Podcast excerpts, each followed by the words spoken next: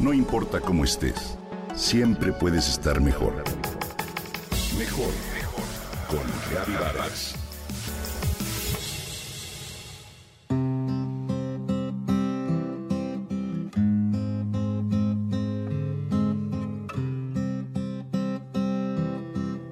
Hace poco volví a ver la cinta Coco de Disney con mis nietos.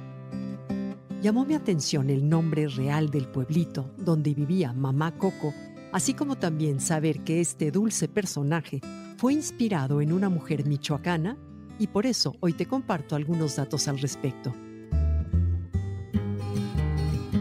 El pueblo se llama Santa Fe de la Laguna, una localidad michoacana que pertenece al municipio de Quiroga ubicado a unos 27 kilómetros de Pátzcuaro.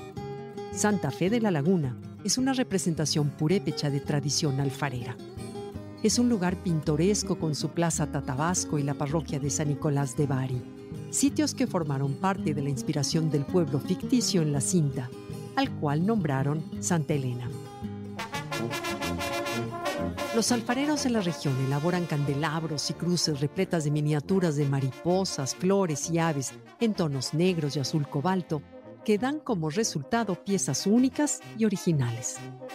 En ese lugar tan especial puedes degustar corundas, unos tamalitos en forma de triángulo rellenos de vegetales y envueltos en una hoja de maíz, así como churipo, una especie de caldo rojo delicioso que surge de la cocción de la carne de res y al que se le agregan verduras. Te recuerdo que la gastronomía mexicana fue nombrada por la UNESCO en 2010 como Patrimonio Inmaterial de la Humanidad y que la cocina michoacana representa esta gracias a sus recetas ancestrales y su sabor único, así como por la frescura de sus ingredientes. Santa Fe de la Laguna es un lugar que tomó relevancia mundial gracias a la película y por eso hoy es un sitio turístico que vale la pena conocer. María Salud Ramírez es el nombre de la mujer en la que Disney Pixar se inspiró para crear Mamá Coco. Mamá Salud, como cariñosamente le llamaban, fue una mujer entregada a su pueblo natal, trabajadora y preocupada por su familia y su pueblo, de gran sonrisa y largas trenzas. Era una mujer independiente y platicadora que siempre que podía visitaba la plaza del pueblo, donde compraba mojarra fresca y disfrutaba del paisaje.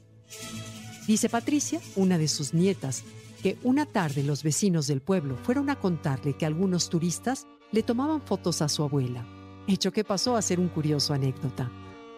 Después se estrenó Coco, el tributo cinematográfico a nuestra tradicional celebración mexicana del Día de Muertos, y esto dio sentido a las fotos que esa vez tomaron a Mamá Salud. Y a pesar de que el estudio cinematográfico dice que no solo se basó en la imagen de esta abuela mexicana para crear el personaje, el pueblo de Santa Fe de la Laguna afirma que la matriarca de los artesanos corresponde a su misma imagen.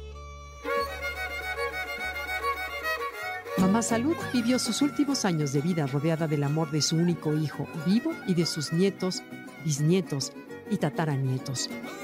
Falleció a los 109 años de edad en su pueblo natal debido a causas naturales de su avanzada edad.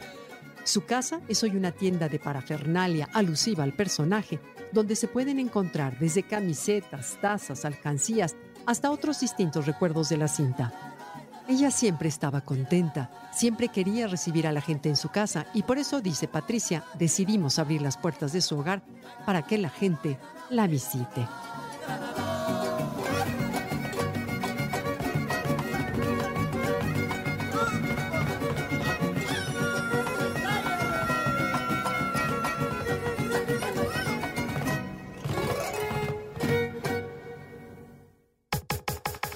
Comenta y comparte a través de Twitter. No importa cómo estés, siempre puedes estar mejor. Mejor, mejor, mejor. Con Gaby Vargas.